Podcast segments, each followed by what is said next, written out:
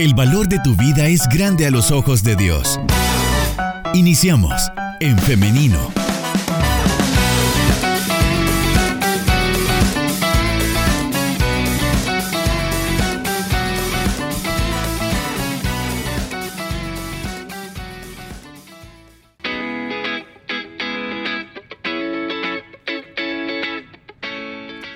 Estamos en vivo a través de nuestra página en Facebook en Femenino SB, así que saludos para quienes se están conectando a través de esta plataforma. Le invito a que también esté participando de nuestra conversación por medio de los comentarios. Ahí también vamos a estarle leyendo con mucho gusto. De igual manera, quiero saludar a las personas que se contactan con nosotros a través del WhatsApp 78569496. Por ahí desde ya también están dejando sus preguntas para la licenciada eh, Jovel. También están pues ahí poniéndonos saludos. Y hoy quiero saludar, de hecho, a eh, Evelyn García que nos escucha en Miami. Nos dice, todos los días les escucho acá en Miami. Feliz aniversario. Saludos a mi familia que está escuchando en El Salvador. Saludos a mi mamá Erlinda y hermana Noemi y a todos los que escuchan Radio Restauración. Muchas gracias Evelyn García y también saludos para su familia. Ahora sí, em, estamos listas ya para dar inicio a la entrevista de esta mañana. Cuando son las 9 de la mañana con 53 minutos, le damos la bienvenida a la licenciada Carla Jovel, quien nos va a estar eh, acompañando en esta mañana. Adelante, licenciada, ¿cómo está? Muy bien, contenta de estar con la audiencia de Radio Restauración, en especial con su programa, porque eh, siempre es de mucho aprendizaje mutuo. Claro, siempre estamos aprendiendo constantemente. Es un gusto verla nuevamente también por acá, licenciada. Eh, sabemos que esta conversación va a ser de bastante provecho. Así es, eso esperamos, que se conozca un poco más de la hiperactividad en los niños. Claro, y bueno, vamos a iniciar entonces por el principio. ¿Qué es la hiperactividad? En realidad, la hiperactividad es un diagnóstico un nombre que se le pone en la actualidad a los niños que, digamos, presentan diferentes características. Entre ellas, podemos ver que pueden presentar dificultad para resistirse a distraerse. También presentan eh, eh, que tienen una actividad motora excesiva, eh, les cuesta mucho poner muchos en una silla, están interrumpiendo a cada rato los turnos de los niños o del maestro. Hay esa presencia de conductas disruptivas y hay esa eh, incapacidad a veces para eh, controlarse, si así lo podemos decir, ¿verdad? En ciertas ocasiones también presentan complicaciones para adaptarse a los grupos y eh, desobedecen mucho, desobedecen sistemáticamente. Usualmente la hiperactividad pues es alguien, un niño, comienza en la niñez, que dispone de intensa energía, ¿verdad? Entonces los padres sí tienen que buscar la manera de que esa energía sea canalizada. Muchas veces se puede diagnosticar en el salón de clase. Pero sí quisiera hacer una aclaración. A veces nosotros sentimos que los hijos son inquietos y ya los logramos eh, sobreetiquetar, ¿verdad? Entonces, para que el niño posea el trastorno de hiperactividad, tiene que em, pues tener unos síntomas durante algún tiempo. No es cosa que si, digamos, estuvo comportándose inquieto en algún momento ya tiene hiperactividad.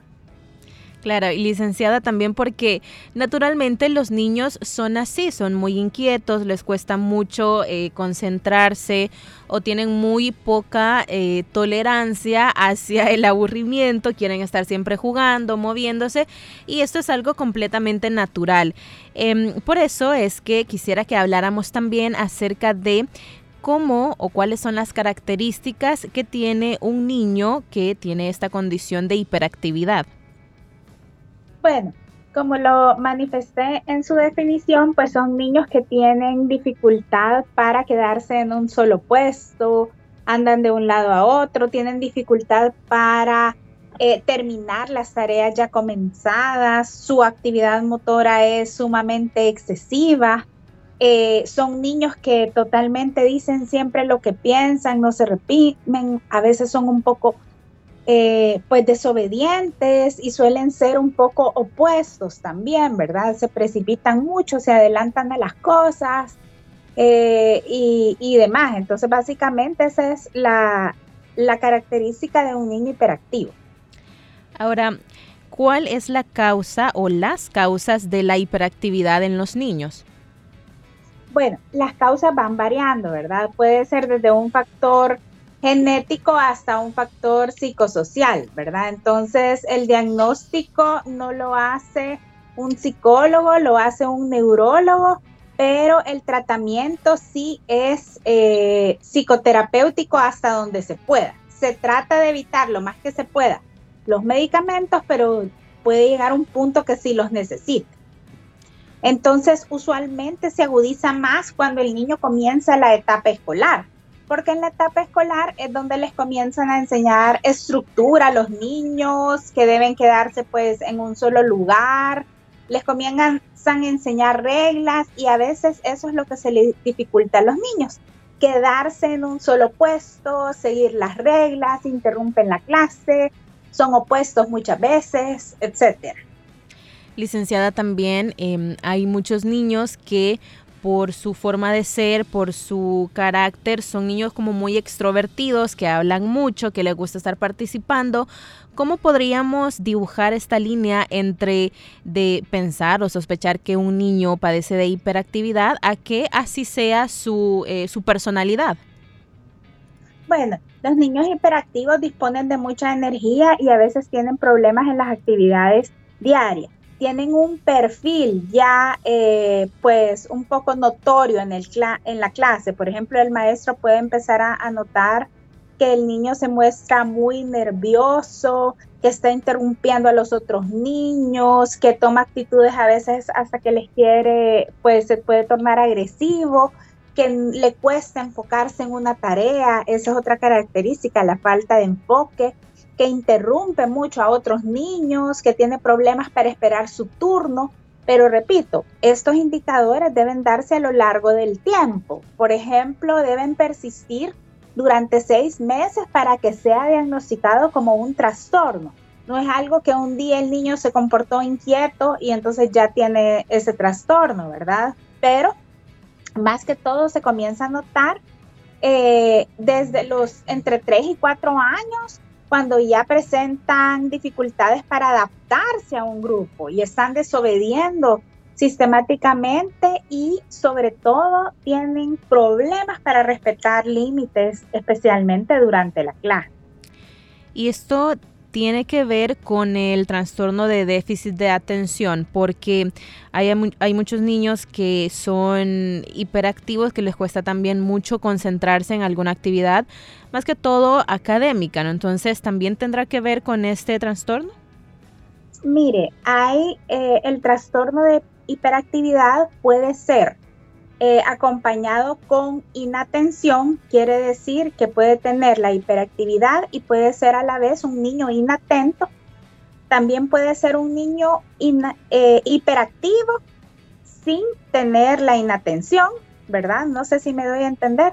Y puede ser también que tenga eh, un poco de ambas mezcladas, ¿verdad? Puede ser que solo sea un niño inatento, puede ser que solo sea un niño hiperactivo o puede ser que sea un niño hiperactivo con inatención, ¿verdad? Entonces, eh, realmente, pues eso lo debe de diagnosticar un primero eh, un neurólogo y también un psicólogo a través de las herramientas que posee en compañía con los maestros. Muchas veces el maestro en clase identifica y el psicólogo con especialidad en educación se acerca al maestro y lo comience a evaluar a través de las diferentes herramientas que pueda poseer, como por ejemplo cuestionarios relacionados con el trastorno de, de hiperactividad con inatención, ¿verdad? O el mixto y ahí pues comienzan a concluir si es eso de lo que está eh, padeciendo, ¿verdad? Entonces, sí quiero aclarar que si los niños son inquietos, no necesariamente todo el tiempo van a ser hiperactivos, ¿verdad? Porque hay niños que se aburren con facilidad porque tienen muchas habilidades para aprender dentro de la clase o porque quizás su nivel cognitivo es muy alto, no necesariamente porque sean hiperactivos. Necesariamente un niño eh, hiperactivo es extrovertido, también hay niños que son introvertidos y son hiperactivos.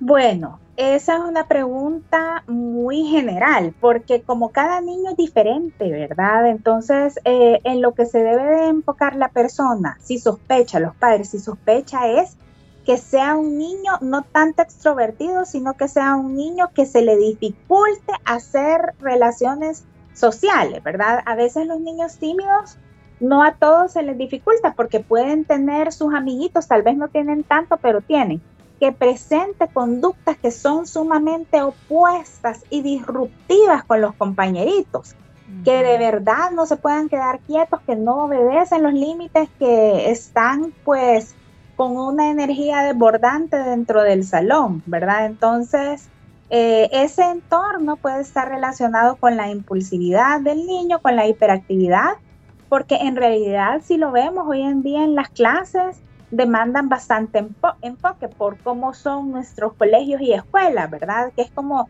se sientan, el maestro da la clase y a veces no tienen el, el método montessoriano, por decirle, depende del método que tengan también. Al niño le cuesta bastante enfocarse, le cuesta bastante tener paciencia y autocontrol. Todos los niños pues a veces pierden la paciencia, pero cuando un niño tiene eh, un trastorno de hiperactividad, pues en realidad es un poco más notorio, ¿verdad? Es algo que, que de verdad interrumpe a todos los demás niños. Claro, y aquí también, licenciada, hay que tener eh, mucho cuidado, hay que estar muy pendientes porque a veces los padres y también eh, muchas veces dentro de los mismos centros de estudio tienden a excluir a estos niños que se comportan de esta manera porque dicen, bueno, son niños problemáticos, son niños que no hacen caso, sin embargo, estamos hablando no simplemente de una actitud, sino también ya como lo ha mencionado, de algo un poco más serio que es un trastorno, ¿no? Claro, y eso es justamente lo que no se debe de hacer ni en colegio ni en casa, etiquetar al niño y decir, este niño tiene esto, este niño pues es problemático, eso no se debe de hacer. ¿Saben por qué?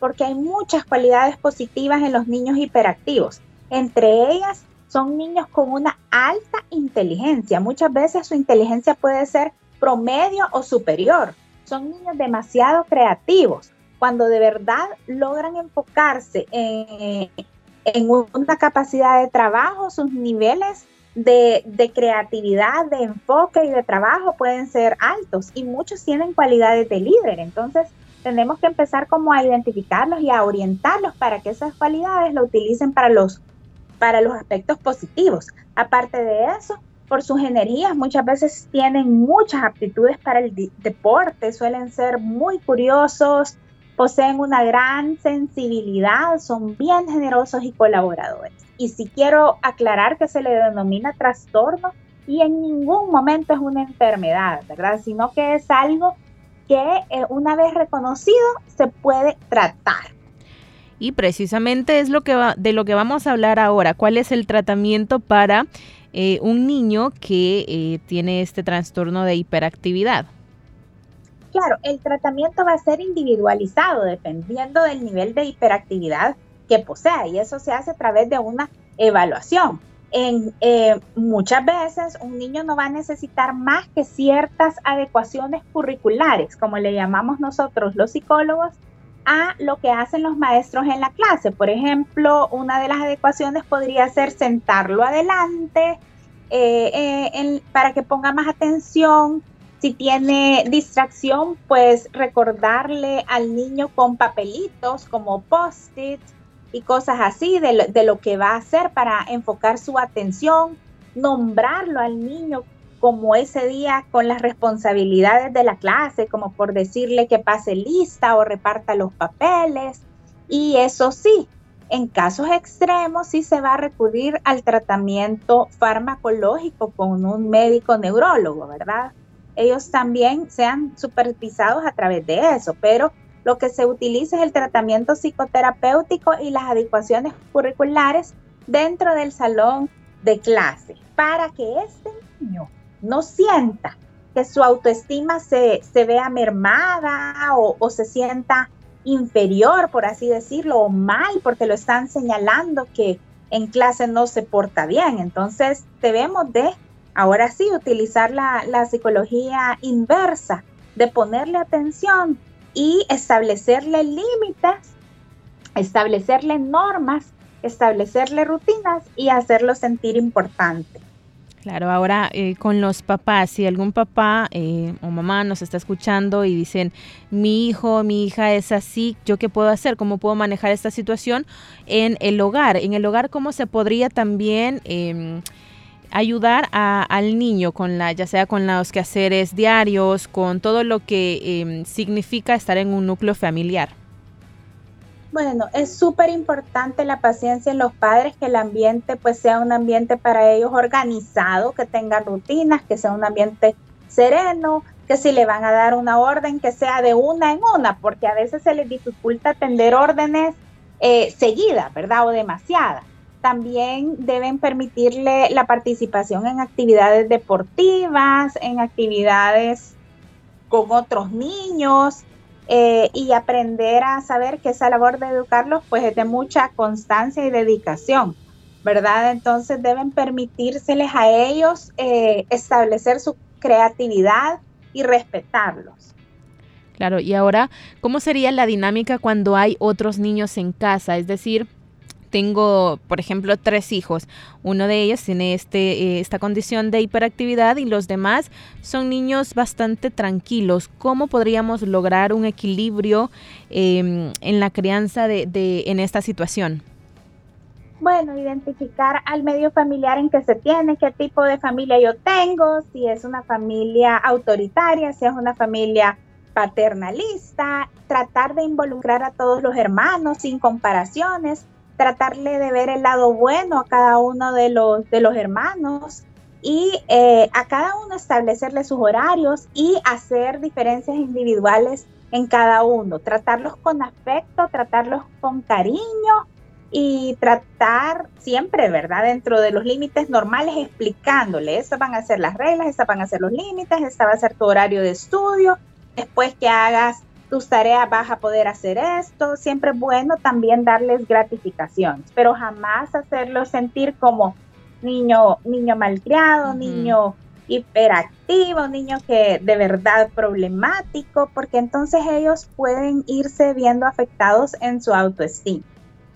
Claro, y el problema con esto es que así van a ir eh, creciendo, van a ir pensando que esta es su, eh, su personalidad y basarse en eso, ¿no, licenciada? Y también quisiera preguntar, ¿qué podría pasar o qué, qué, pasa cuando no son atendidos los casos de los niños que eh, padecen hiperactividad? Bueno, les cuesta más adaptarse a un ambiente escolar. A veces son los niños que se andan cambiando constantemente de colegio. No porque tengan un problema de aprendizaje, a veces es porque les cuesta adaptarse. Entonces les conviene más estudiar en grupos eh, pequeños, de clases pequeñas, ¿verdad?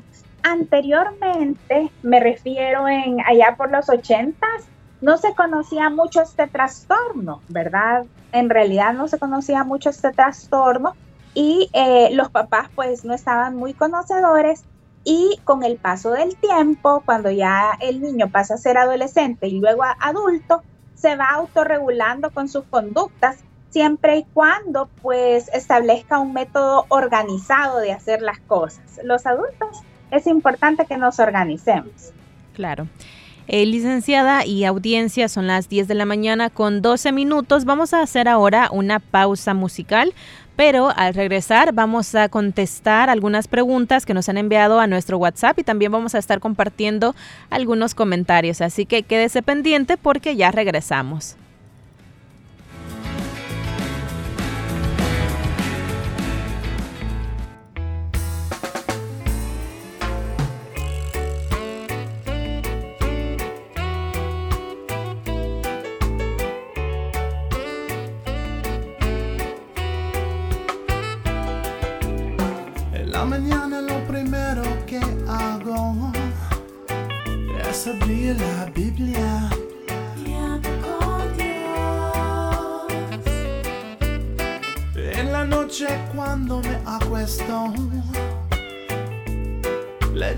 gracias a Dios.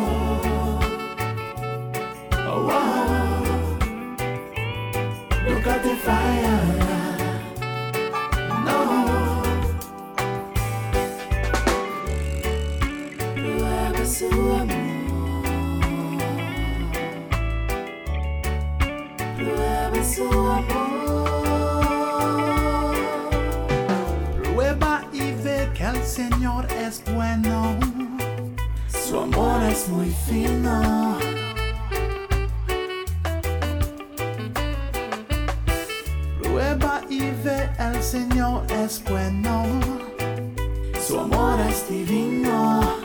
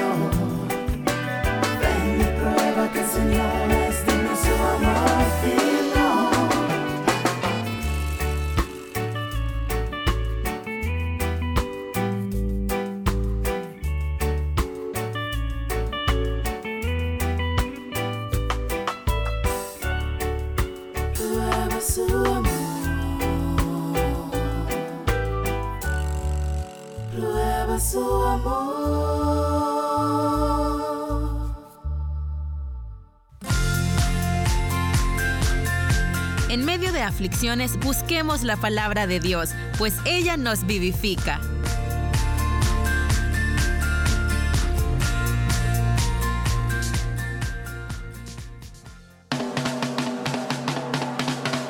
SoundCloud.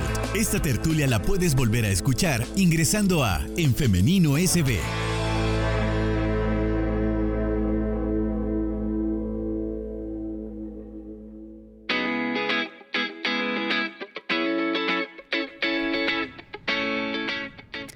Regresamos con más de En Femenino cuando son las 10 de la mañana con 17 minutos. Le damos la bienvenida también nuevamente a la licenciada Carla Jovel. Adelante, licenciada. Estamos... Gracias, Liz. Un gusto nuevamente estar con la radioaudiencia de En Femenino. Bien, vamos ahora a continuar con este tema. Hoy hemos estado hablando acerca de la hiperactividad de estos niños que presentan esta condición, este trastorno, no enfermedad. Hacemos esa aclaración que lo decía también la licenciada, es, una, eh, es un trastorno que hace que los niños sean... Em, eh, un poco más inquietos, que tengan muy poca tolerancia al aburrimiento. Hemos estado hablando acerca de este tema y han surgido algunas preguntas que nos envía nuestra audiencia a través de nuestro WhatsApp. Voy a trasladarle alguna de ellas ahora, licenciada. La primera nos dice, ¿la hiperactividad tiene también algo que ver con el autismo? No, son dos condiciones totalmente diferentes. La hiperactividad tiene mucho que ver nada más con un niño que sea inquieto, que hable en exceso, que no sabe esperar su turno, que tiene dificultad para participar en, actividades que sean silenciosas. Y el autismo es una condición completamente diferente. Ok. está más relacionada con niños que tienen problemas con la interacción social hacia un mundo exterior. Muy bien. También nos comentan por acá en nuestro WhatsApp, saludos para quienes están participando con nosotros, nos dicen, yo cambié a mi niña de colegio porque había un niño que nos habían comentado que era hiperactivo y el problema con este niño era que era muy, eh, muy agresivo. Entonces, esto es lo que nos comentan a través de nuestro WhatsApp. ¿Qué podemos decir acerca de, de esto, licenciada? ¿Tienden a ser agresivos? Usualmente puede ser una de las características, no siempre, pero ellos no lo, lo hacen muchas veces inconscientemente. Por eso hay que enseñarles a los niños a autocontrolarse a través de diferentes pues rutinas, a través del modelaje, etcétera, ¿verdad? Porque también suele pasar que ellos son tan etiquetados que nadie quiere estar con ellos, ¿verdad? Entonces es una cuestión que que también ellos sufren sin saberlo, ¿verdad? No siempre se puede cambiar de colegio, pero está la opción de, eh, a veces los, los colegios o escuelas tienen diferentes clases, ¿verdad? No todos los niños las reciben juntas, entonces podría ser que eh, los maestros pues también vayan viendo con qué niños ellos se identifican mejor para que eh, pues se puedan sentir también ellos en un ambiente escolar sano. Bien. También nos preguntan, licenciada, cómo debe ser, em, cómo se debe castigar a los niños que padecen de hiperactividad. ¿Son los mismos tipos de castigo o cómo se disciplina a un niño?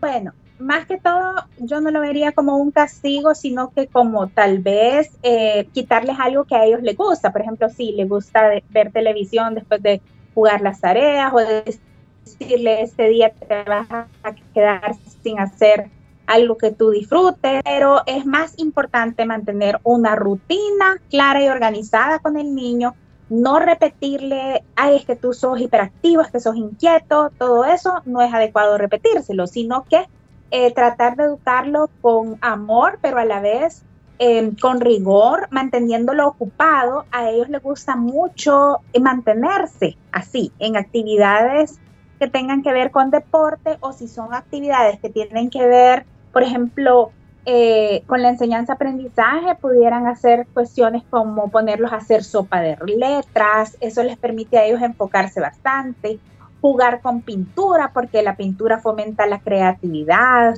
eh, eh, leerles cuentos también y preguntarles de qué se trata el cuento. ¿Qué significa eso? Significa dedicarles tiempo ¿verdad? Más que un castigo, ¿verdad? Entonces, establecer límites claros en la casa, tratándolo siempre con afecto y cariño, pero poniéndole normas. Claro. Nos comentan también, así como usted dice, en la escuela mi niña no puede eh, leer ni escribir, supongo que porque siempre está haciendo algo más, no nos Em, no nos especifica, pero nos comenta que sí, que ella no sabe qué hacer, nuestra oyente, porque en la escuela no pone atención y aún no sabe leer ni escribir. ¿Qué se podría hacer en este caso, licenciada?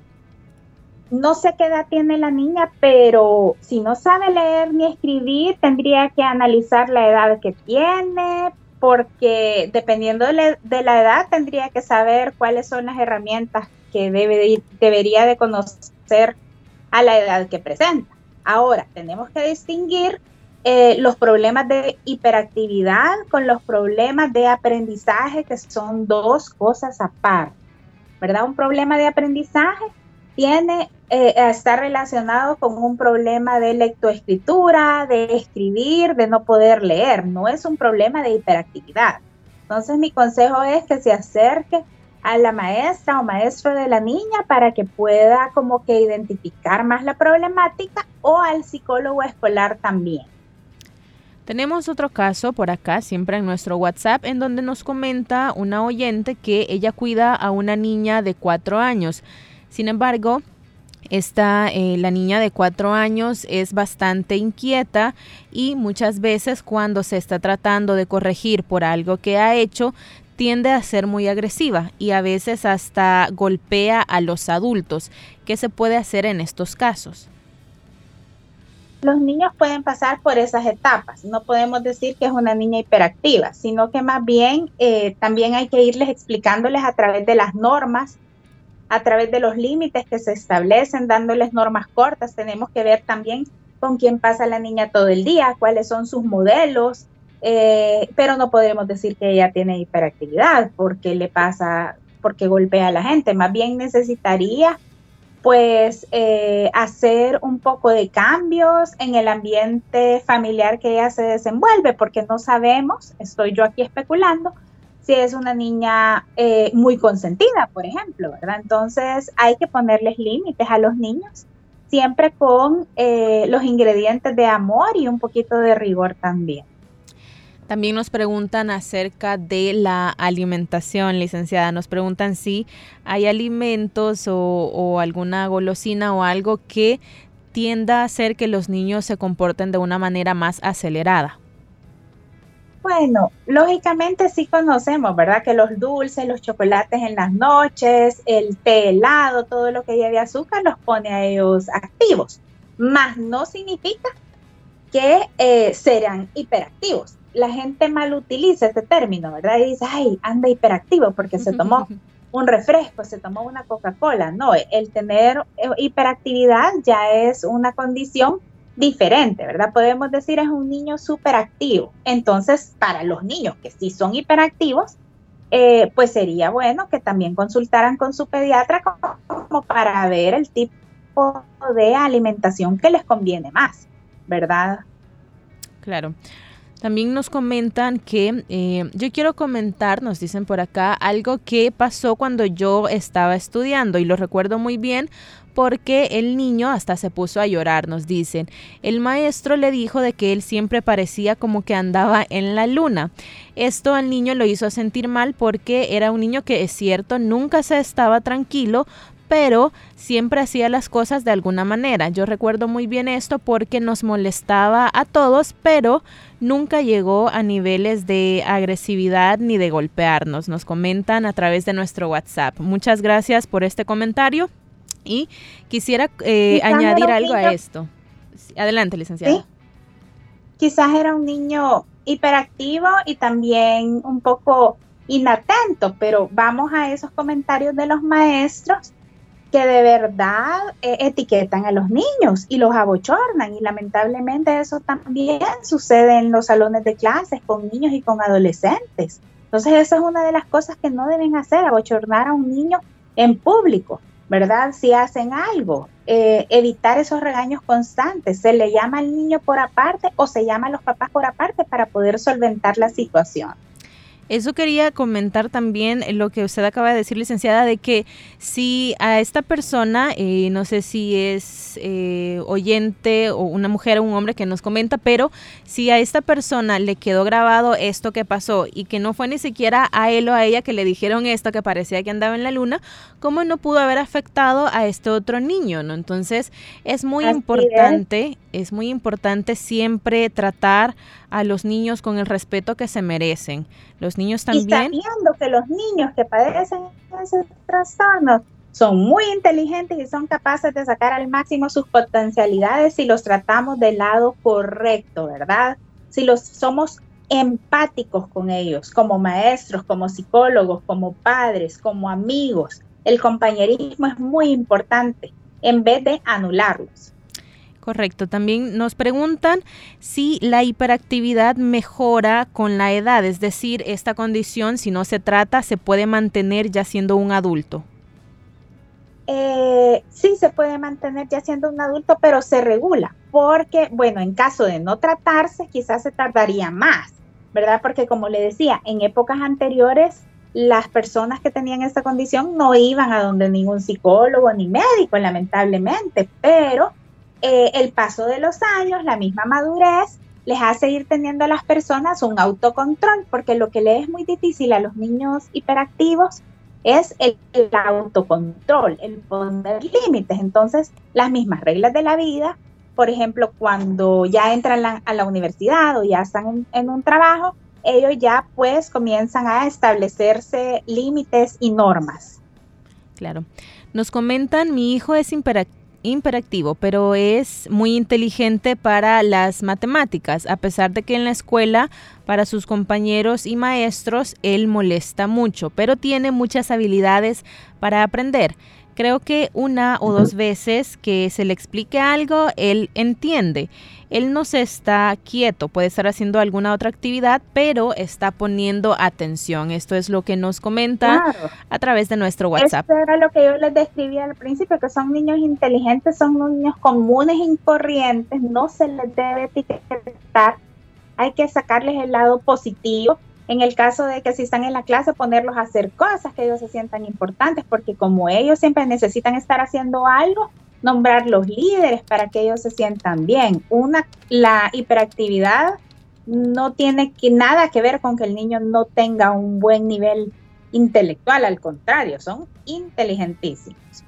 Perfecto. Em, licenciada y audiencia, hemos llegado ya al final de nuestra entrevista para esta mañana, pero antes de despedirnos, quisiéramos em, que la licenciada nos proporcionara los números de contacto para atender em, nuestras dudas. Sí, bueno, si quieren hacer una cita, pueden hacerla al 7607-7674 y pueden seguir en Instagram a psicología-tips. Muy bien, estos son entonces los contactos para que usted esté ahí pendiente de las redes sociales también de la licenciada Carla Jovel. Licenciada, le agradecemos mucho por habernos hecho este espacio, por estar compartiendo en esta mañana con nosotros. Nuestra audiencia, como siempre, aprovecha bastante estos espacios. Eh, el agradecimiento es mío, me siento muy bendecida de, de pertenecer también a este grupo de, personas que colaboran con su audiencia. Muchas gracias, de verdad que lo valoramos mucho y es un privilegio que nos acompañe en cada espacio acá en la entrevista de En Femenino. Le deseamos ahora que tenga un feliz día y bendiciones también. Bendiciones, Liz. Bendiciones para todos. Amén. Y también queremos ahora agradecer a ustedes que han estado participando con nosotros, han estado enriqueciendo nuestra entrevista con sus preguntas, con sus comentarios. Valoramos mucho que ustedes siempre estén participando. Hoy quiero hacerle una invitación para que el día de mañana, si así Dios lo permite, nos encontremos nuevamente a las 9.30 en punto en un nuevo programa de En Femenino. Así que nos escuchamos y nos vemos también a través del Facebook Hasta mañana. Que tengan un feliz día.